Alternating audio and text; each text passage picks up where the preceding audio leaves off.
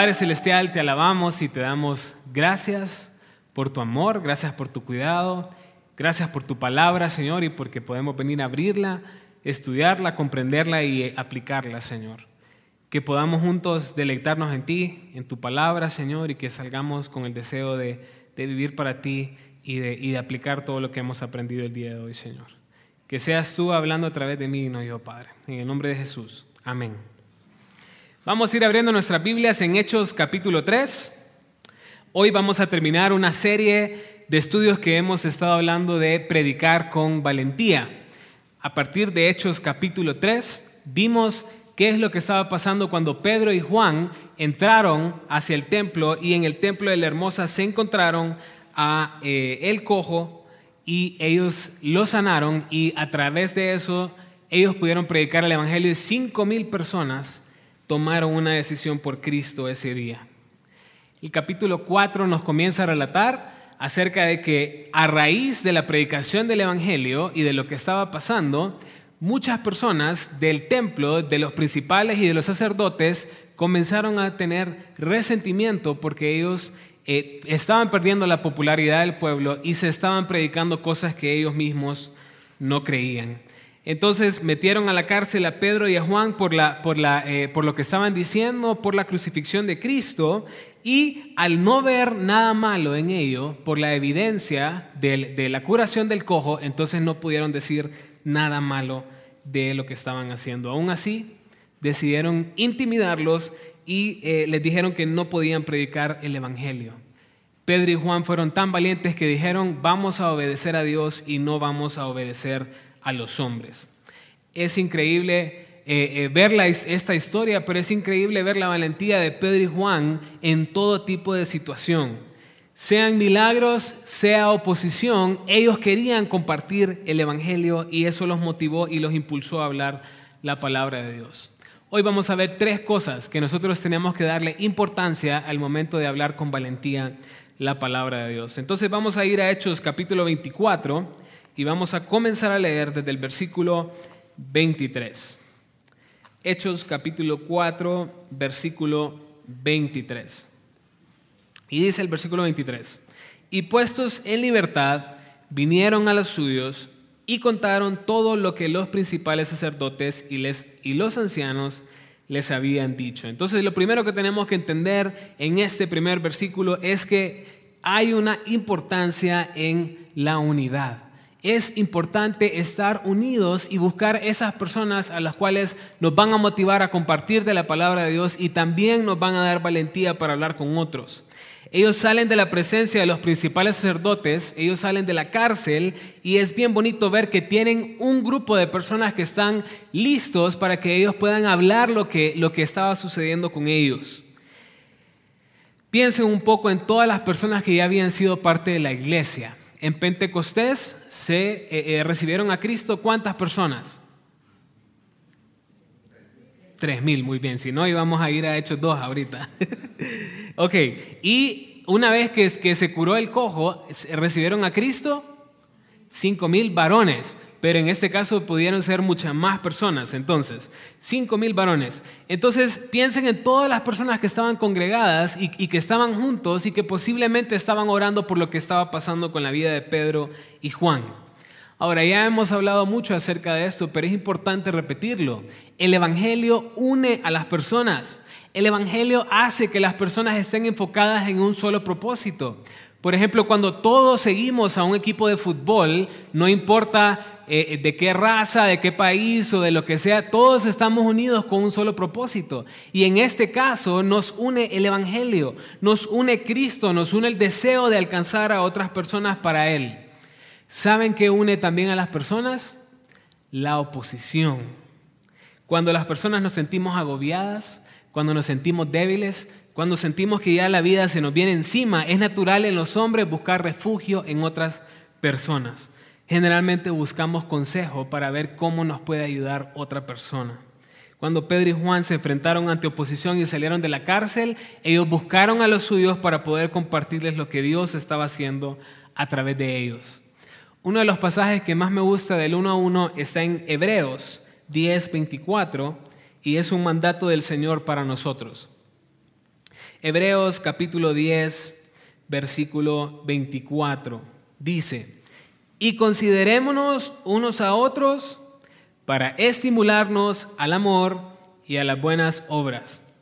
La importancia de nosotros congregarnos como iglesia, de estar juntos, es poder animarnos y poder estimularnos al amor y a las buenas obras estimularnos a poder servir, a poder ayudarnos y a poder cumplir la misión de Cristo juntos. Les tengo que confesar algo. Cuando nosotros estábamos a punto de comenzar la iglesia y, estábamos pensando en, en tener este local en donde estamos, pensar que no es un local propio era un poco difícil para mí porque estábamos pensando en todo lo que teníamos que venir a montar y desmontar todos los domingos. Estábamos pensando cómo vamos a guardar, cómo vamos a poner las mesas, eh, qué cosas tenemos que llevar a, la otra iglesia, qué cosas tenemos que traer. Para mí fue un poco de desánimo. Pero el primer día que nosotros vinimos a este lugar y vimos a tantas personas que vinieron temprano a ayudarnos a ser parte de la obra, eso me animó mucho, porque me dio un impulso de querer hacer las cosas en conjunto, de poder hacerlas en, en amor juntos también. Por ejemplo, la semana pasada no estuvo Daniel, por si no se dieron cuenta, pero sí se siente ese vacío de que falta alguien porque todos estamos sirviendo juntos, animándonos, porque sabemos que la tarea del Señor no es fácil. Cuando Pedro y Juan estuvieron en oposición, ellos buscaron de personas a las cuales apoyarse, las cuales estaban orando por ellos y eh, con las cuales ellos también estaban haciendo la obra del Señor. Efesios capítulo 4 también nos habla de la unidad que nosotros tenemos en el Espíritu. Vamos a Efesios capítulo 4.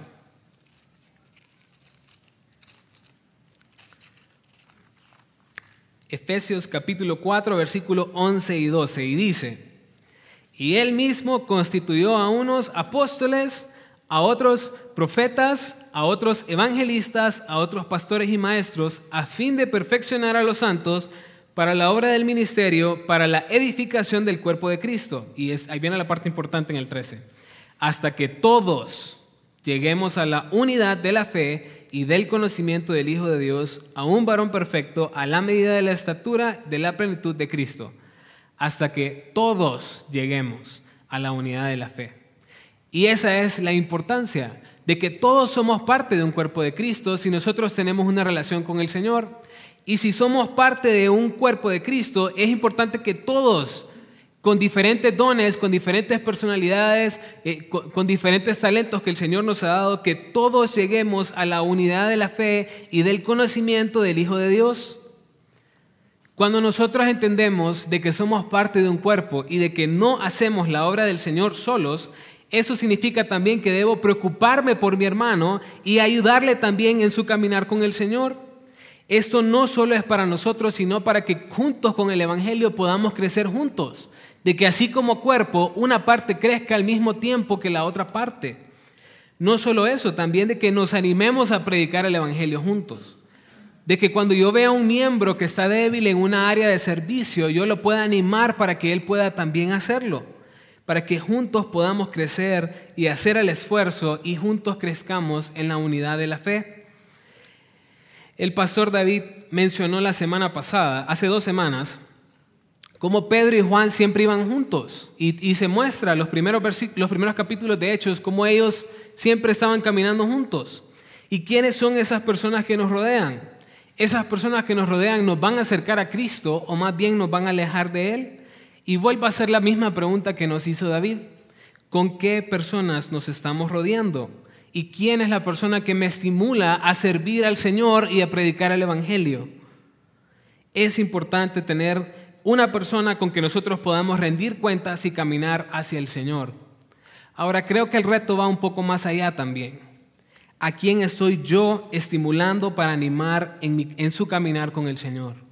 Porque a veces solo pensamos en nosotros y quién me va a apoyar a mí y quién me va a ayudar a mí, pero se me olvida también que yo tengo que ser parte de ayudar a otros para que crezcan en el Señor. No solo pensemos en quién nos va a ayudar, sino también pensemos en cómo vamos a ayudar a otros a caminar con el Señor. Es importante reconocer que para tener valentía entonces necesitamos un grupo de personas unidas que nos estimulen a compartir el Evangelio de Dios. Eso es lo que tenemos que hacer. Versículos del 24 al 28. Vamos a Hechos otra vez. Hechos capítulo 4. Versículos del 24 al 28.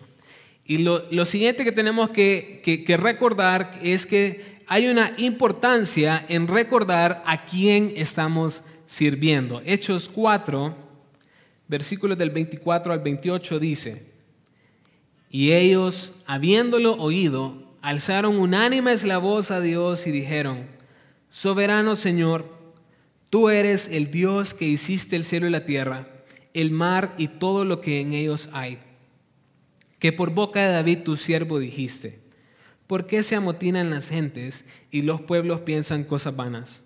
Se reunieron los reyes de la tierra y los príncipes se juntaron en uno contra el Señor y contra Cristo, porque verdaderamente se unieron en esta ciudad contra tu santo Hijo Jesús, a quien ungiste Herodes y Poncio Pilato con los gentiles y el pueblo de Israel. Entonces, una vez que oyeron, los que estaban congregados, los que, estaban, eh, los que Pedro y Juan fueron a hablar con ellos, ellos estaban juntos, pero también es bien bonito ver cómo ellos, inmediatamente al escuchar la oposición de Pedro y Juan, ellos alzaron unánime la voz a alabar a Dios, a glorificar a Dios. Es interesante ver que ellos pudieron tomar otra actitud y ellos pudieron decir, ah, no, si esto es lo que, si esto es, lo que es el Evangelio, mejor me voy. Yo no quiero entrar en oposición, yo no quiero ir a la cárcel, yo no quiero hablar de Cristo porque me puede pasar algo malo a mí. Pero no, al escuchar de la oposición ellos honraron a Dios y lo glorificaron y lo exaltaron por quién es Él. Si hay algo que debe motivarnos a tener valentía de compartir el Evangelio es recordar a quién servimos. Servimos a un Dios que es soberano, servimos a un Dios que es Señor y servimos a un Dios que creó todas las cosas. Un Dios que tiene todos estos atributos nos debe dar la confianza de que servimos a un ser que tiene todo cuidado de nosotros y que nada escapa de su plan. Ahora vamos a ver punto por punto qué significan estas características de Dios. Lo primero es que dice que Dios es soberano. Ellos alzan la voz y dicen que Dios es soberano. ¿Y qué significa que Dios es soberano? Significa que Dios tiene control de todas las cosas de las que están pasando. Y aquí es donde nosotros tropezamos muchas veces. Al Dios que servimos no se le escapa nada de su plan. El hecho de que a Pedro y a Juan lo metieran a la cárcel no es porque Dios quedó como, ¿y ahora qué voy a hacer? No, sino que ya estaba en el plan de Dios y ya estaba en su mente. Al punto que eso fortaleció la vida de Pedro y Juan para compartir el Evangelio. No hay algo que traiga más paz a mi vida que saber que Dios está en control de todo. Imagínense que Dios me lleva a un lugar donde yo tengo que compartir el Evangelio, donde yo sé que la oposición me puede llevar al punto de quitar mi vida. Saben, Dios también tiene el control de eso. Eso trae valentía a nuestra vida, que donde yo esté hablando y obedeciendo a Dios y compartiendo su Evangelio, Dios tiene el control de eso también el siguiente atributo de Dios es que Él es Señor, soberano Señor, dice. Dios tiene toda autoridad de lo que está pasando. Y la palabra que se utiliza en el griego de Señor es déspota. Y a veces hablamos de alguien déspota como algo malo, pero la palabra déspota significa que es alguien que tiene autoridad sobre cualquier otra autoridad. Ese es Dios. Cuando los principales sacerdotes se pararon para intimidar a Pedro y a Juan, Pedro y Juan responden en el versículo 19, juzgad si es justo delante de Dios obedecer a vosotros antes que a Dios. Dios tiene autoridad sobre cualquier autoridad de la tierra. Su ley está sobre toda ley que pueda poner los hombres. Dios tiene autoridad sobre aquellos que quisieron utilizar su autoridad sobre Pedro y Juan. Ellos, recordando a quién sirven, deciden obedecer a Dios y no a los hombres porque saben que Dios tiene autoridad sobre ellos también. Saber que Dios es Señor también me da la confianza de ir contra las corrientes de este mundo, porque se puede levantar cualquier persona contra mí, pero Dios tiene autoridad sobre él también. En Juan capítulo 10, Jesús estaba hablando acerca de que Él es el pastor de las ovejas y que Él era la puerta también, y que toda oveja que le sigue a Él tiene vida eterna. Ahora, al escuchar eso, los judíos todos agarraron piedras y todos dijeron, por blasfemo te vamos a apedrear. ¿Y se acuerdan qué fue lo que hizo Jesús? Caminó en medio de ellos y se fue. No le hicieron nada. Ahora, en otra ocasión, cuando arrestan a Jesús, ellos deciden crucificarlo y lo lograron. ¿Por qué pudieron quitarle la vida a Cristo en una ocasión y no en otra? Porque la autoridad de Dios es sobre cualquier autoridad de la tierra sobre cualquier autoridad de los hombres. Dios tiene potestad en nuestra vida y podemos obedecer a Dios en la oposición porque sabemos de que Dios tiene autoridad sobre toda persona que quiera hacerme daño por predicar el Evangelio o por vivir una vida por Cristo. Esto también me da confianza para predicar el Evangelio con toda valentía. Y el tercer atributo de Dios es que Él es creador, Él hizo todas las cosas. Dios hizo todo lo que está en los cielos y en la tierra. Y no solo eso, Dios tiene cuidado de toda su creación. ¿Cómo no va a cuidar Dios a sus hijos? Si Él tiene cuidado de toda su creación, ¿cómo no va a cuidar Dios a sus hijos? Toda la creación gime por la venida de Cristo y por eso tenemos que proclamar el Evangelio para que Cristo pueda venir y todas las cosas sean restauradas. Dios es creador y eso me da la confianza de hablar su evangelio con valentía porque Él tiene cuidado de su creación y de sus hijos aquí en la tierra y allá en los cielos donde también Él está preparando una morada para todos nosotros. Ahora el versículo 25 y 26 de Hechos 4, Pedro utiliza una porción del Salmo capítulo 2 para hablar acerca de que Dios ya tenía establecido todo esto en su plan. Y miren lo que dice el versículo 25 y 26. Dice, que por boca de David tu siervo dijiste, ¿por qué se amotinan las gentes y los pueblos piensan cosas vanas? Se reunieron los reyes de la tierra y los príncipes se juntaron en uno contra el Señor y contra Cristo. Ahora vamos al Salmo 2 para comparar lo que estaba diciendo Pedro en el Antiguo Testamento. Salmo capítulo 2 es un salmo profético de David. Y desde antes ellos estaban escuchando lo que, lo que David había profetizado en cuanto al Mesías. Salmo capítulo 2 del versículo 1 al 3 dice, ¿por qué se amotinan las gentes y los pueblos piensan cosas vanas? Se levantarán los reyes de la tierra y príncipes consultarán unidos contra Jehová y contra su ungido diciendo, rompamos sus ligaduras y echemos de nosotros sus cuerdas. Estos versículos que menciona Pedro ya los había mencionado David. Los judíos veneraban a David porque sabían que de David iba a venir la descendencia de Cristo, del Mesías, el siervo de Dios. Él es un salmo acerca de lo que le iba a pasar a Jesús.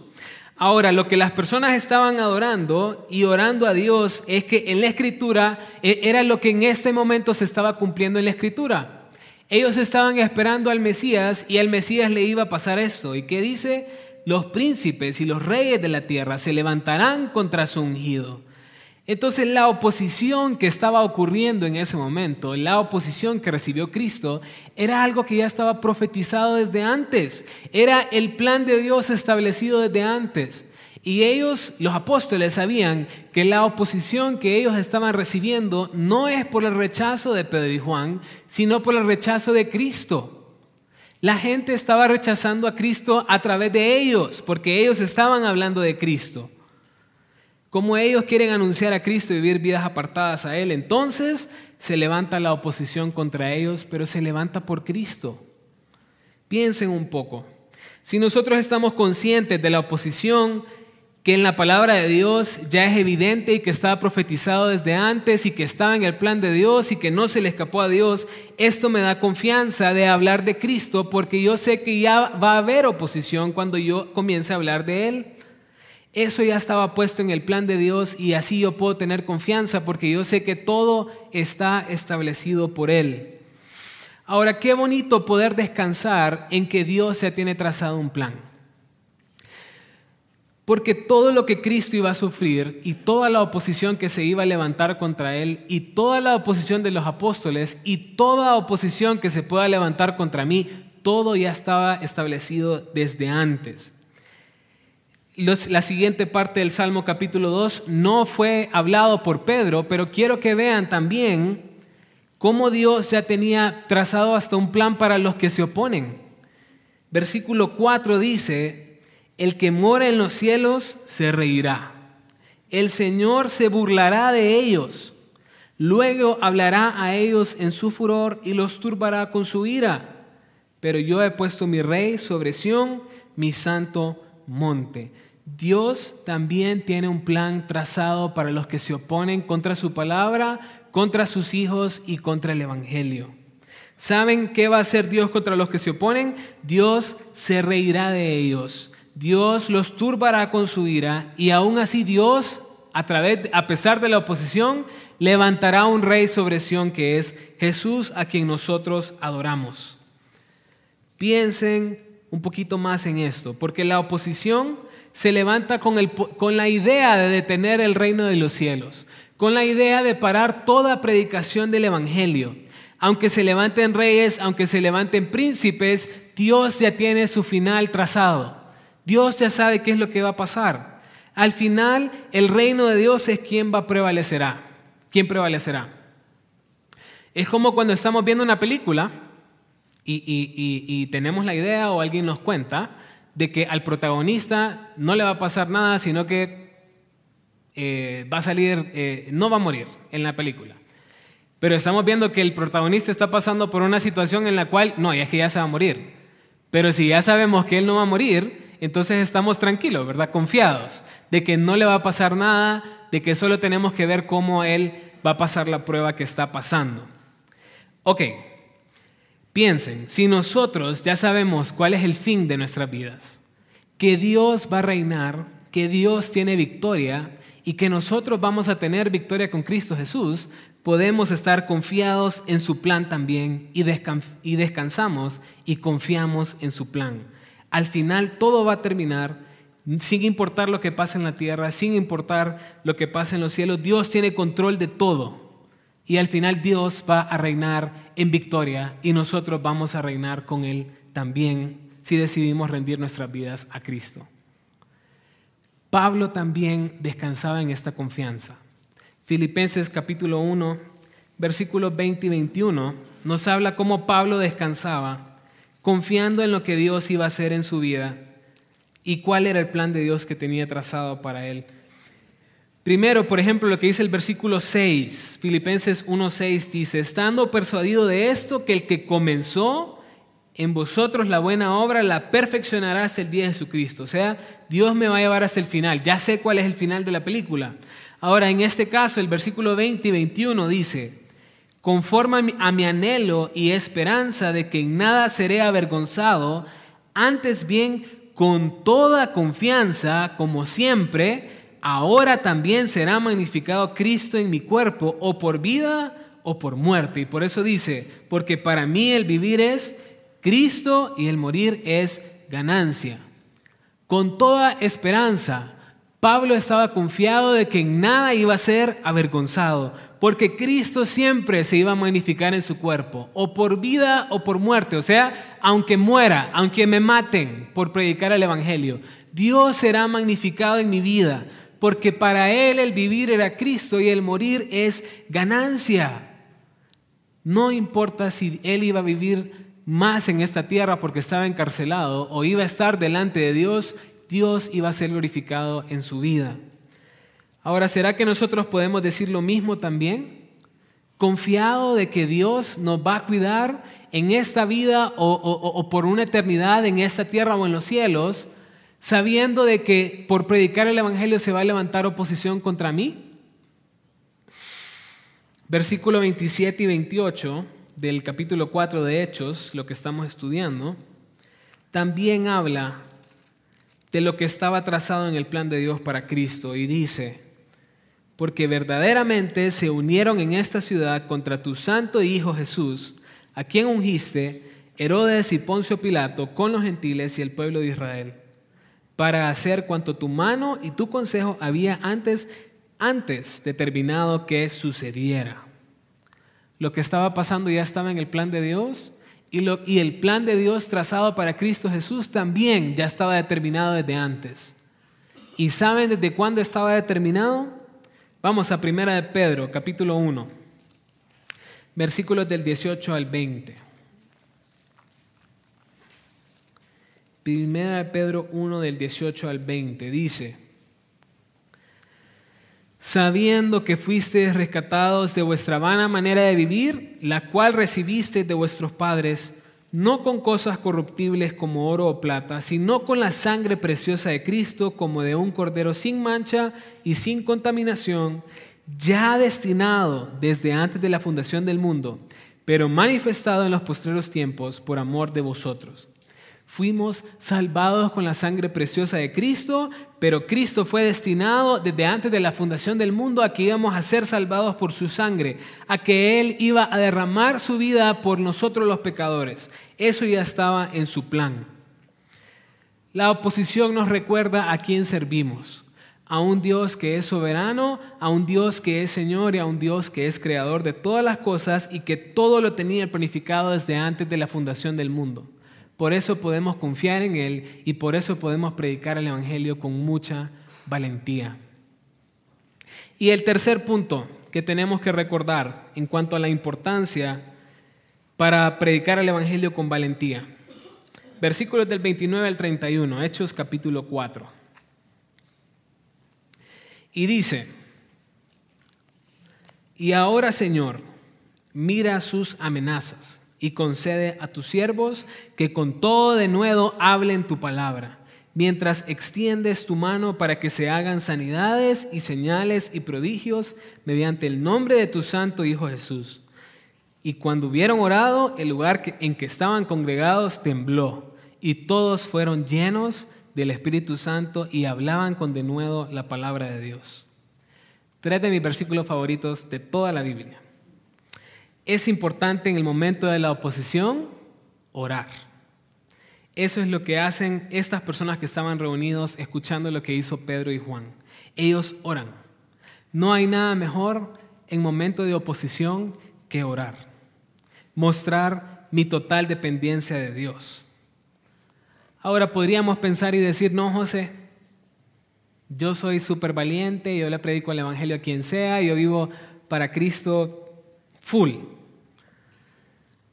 La realidad de las cosas es que a veces vamos a tener temor.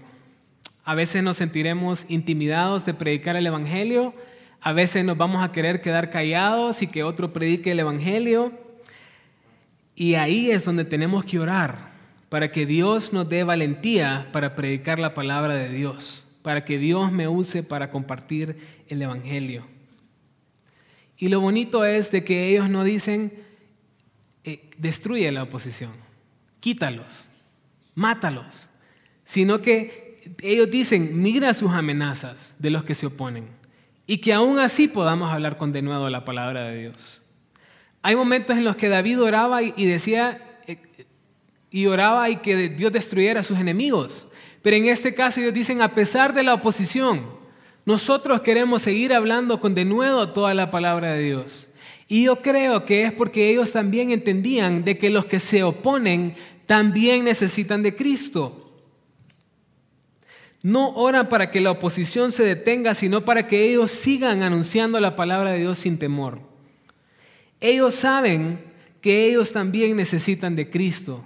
Y lo saben porque cuando se presentaron delante de Anás, de Caifás y Juan y Alejandro, ellos también les predicaron el Evangelio a pesar de que ellos habían sido parte de crucificar a Cristo.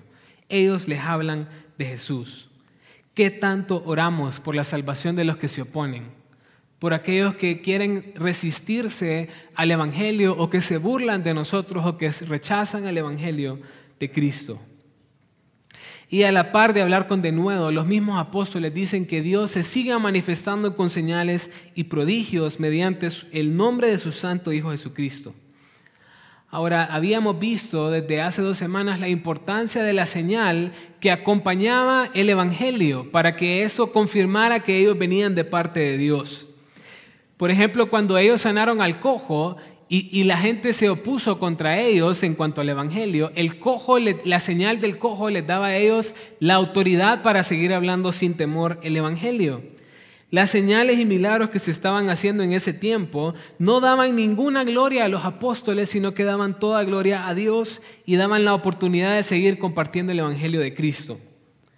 Cuando Pablo hablaba en Romanos, la manera como él había salido a predicar el Evangelio era también de esa manera, con muchas señales y prodigios. Quiero que leamos ese pasaje en Romanos 15, 18 y 19. Romanos 15, 18 y 19, y dice, porque no osaría hablar sino de lo que Cristo ha hecho por medio de mí para la obediencia de los gentiles con la palabra y con las obras, con potencia de señales y prodigios en el poder del Espíritu de Dios, de manera que desde Jerusalén y por los alrededores hasta Ilírico, todo lo he llenado del Evangelio de Cristo. Es bien bonito lo que Pablo comienza diciendo, lo que Cristo estaba haciendo a través de él. Él apunta hacia Cristo y no se lleva nada de la gloria de él a pesar de todas las señales y milagros que Dios hace a través de él. Pablo llenó todo el lugar donde iba con la predicación del Evangelio. Él mismo cumplió la misión de poder hablar la palabra de Dios sin ningún temor. Lo interesante es que también la predicación de Pablo fue acompañada con señales y con prodigios, con potencias y en el poder del Espíritu de Dios. El mensaje fue acompañado de señales para que esto avalara que ellos venían de parte de Dios. Ahora, esto lo hemos hablado las dos semanas anteriores también. Nosotros, la única señal que necesitamos que nos da autoridad de hablar la palabra de Dios es nuestra vida transformada por el Evangelio. Y no solamente eso, sino también la palabra de Dios. Que Dios nos use en la potencia del Espíritu a hablar el mensaje y a vivir vidas apartadas de Él que nos den autoridad de hablar el Evangelio. No hay mayor milagro que ese. Ahora miren lo que ocurre cuando oran. Dice que el lugar donde estaban tembló y todos fueron llenos del Espíritu Santo. La misma llenura del Espíritu que, que impulsó a Pedro a compartir el Evangelio en el versículo 8, eso impulsa a todos a tener de nuevo para salir y compartir el Evangelio. Hasta este punto, Pedro era el único que hablaba el Evangelio con denuedo, pero el versículo 31 dice que todos fueron llenos del Espíritu Santo y todos salieron a hablar con denuedo. Qué bonito, ¿verdad? La oposición les impulsó a ellos a dar gracias a Dios y a orar para que todos juntos salieran a compartir el Evangelio con denuedo. Ese es el poder del Espíritu que les dio el ánimo de salir y hablar la palabra de Dios todos juntos en unidad en el Espíritu. ¿Qué tanto estamos orando para depender del Señor en todo?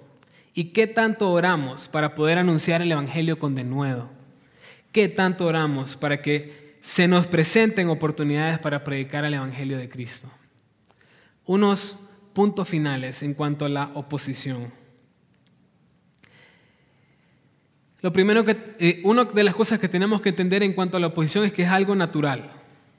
Si nosotros queremos vivir vidas agradables a Dios o queremos anunciar su evangelio, vamos a tener oposición. Yo les voy a leer los versículos, no se preocupen por buscarlos, yo aquí los tengo todos. Y dice Marcos 13:13, y seréis aborrecidos de todos por causa de mi nombre, mas el que persevere hasta el fin, ese será salvo. La oposición es natural, seremos aborrecidos, pero necesitamos perseverar hasta el final. La siguiente cosa que tenemos que entender es que los padecimientos que nosotros padecemos por Cristo Jesús, también es de beneficio para la iglesia y es de beneficio para otros que escuchen el Evangelio y vean cómo nosotros avanzamos a pesar de la oposición. Segunda de Corintios 1.5 dice, porque de la manera que abundan en nosotros las aflicciones de Cristo, así abundan también por el mismo Cristo nuestra consolación. Así como nosotros somos consolados en Cristo Jesús mediante las aflicciones, mediante la oposición y la prueba, nosotros también ayudamos a otros para que ellos también puedan vencer toda aflicción que viene por el Evangelio de Cristo.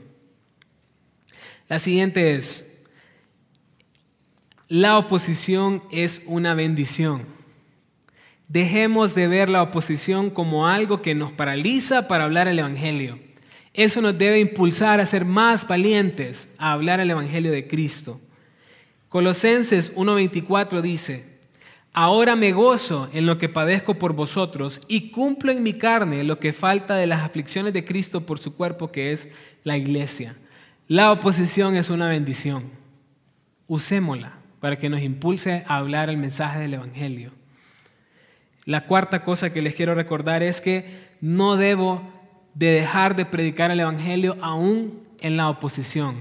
Y Pablo dice en 1 Corintios 9:16, pues si anuncio el Evangelio, no tengo de por qué gloriarme, porque me es impuesta necesidad. Y hay de mí si no anunciare el Evangelio.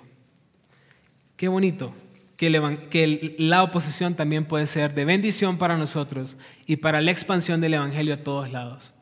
¿Cuál fue el beneficio de la oposición en Pedro y Juan? Miren una listita que tengo aquí.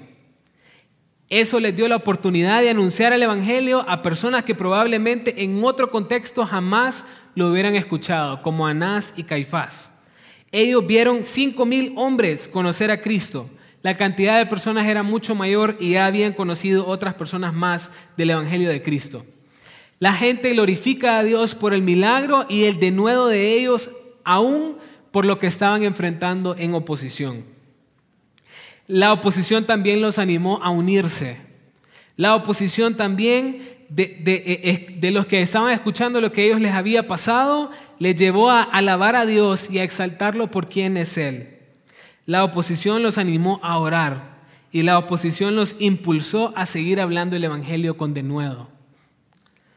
¿Qué tiene que hacer Dios con nuestra iglesia para que anunciemos el Evangelio con denuedo?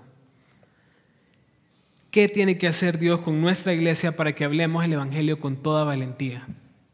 ¿Vamos a esperar a enfrentarnos a oposición o vamos a anunciar cumplidamente su palabra? No esperemos enfrentar oposición para obedecer a Dios y anunciar el mensaje del Evangelio confiadamente a todas las naciones. Vamos a orar. Señor Dios y Padre, te alabamos y te damos gracias por tu Evangelio. Gracias porque ese Evangelio nos salvó. Y gracias porque a través del Evangelio nosotros tenemos una relación contigo. Padre, sabemos que hay muchas personas que todavía necesitan escuchar este mensaje. Y por eso no podemos tener temor y no podemos quedarnos callados de hablar tu palabra y tu Evangelio a todas las personas.